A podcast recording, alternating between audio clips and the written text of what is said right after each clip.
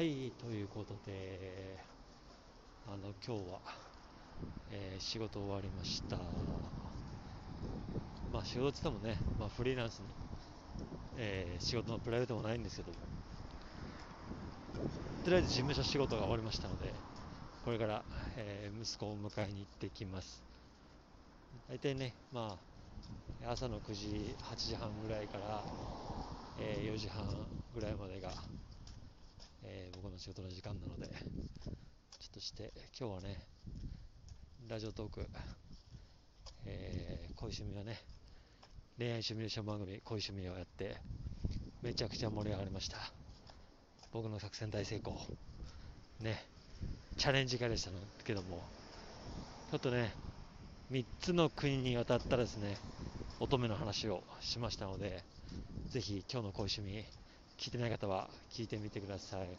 楽しい回になってますので、ぜひね、あのーやっぱり、